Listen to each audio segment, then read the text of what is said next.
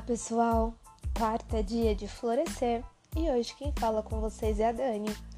E hoje quero conversar com vocês sobre o complexo de inferioridade. O complexo de inferioridade pode ser definido como aquele sentimento de não se sentir à altura das coisas, das pessoas, dos cargos de trabalho ou até mesmo dos padrões sociais.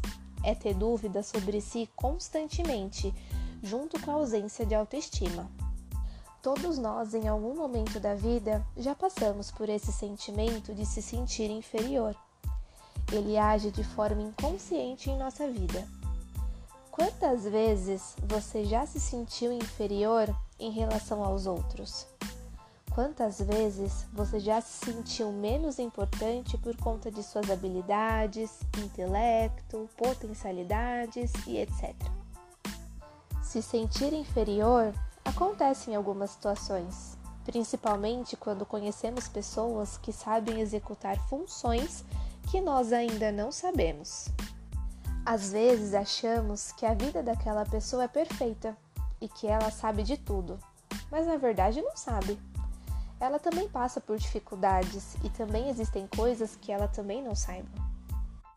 Nesses momentos, é importante lembrar que, independente das habilidades sociais ou intelectuais de cada um, sempre existe algo que não sabemos, mas que podemos aprender.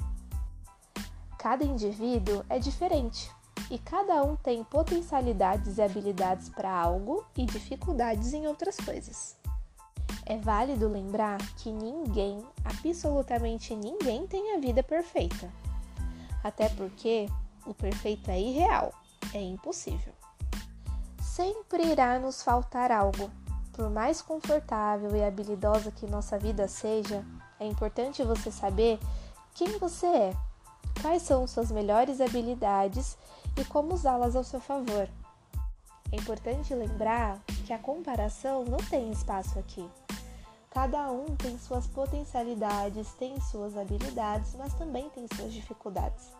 Assim como você pode ser muito bom em algumas coisas, tem pessoas que não têm as mesmas habilidades que você. E tudo bem. Assim como você pode ter dificuldade em muitas outras coisas, tem pessoas que podem não ter a mesma dificuldade que você.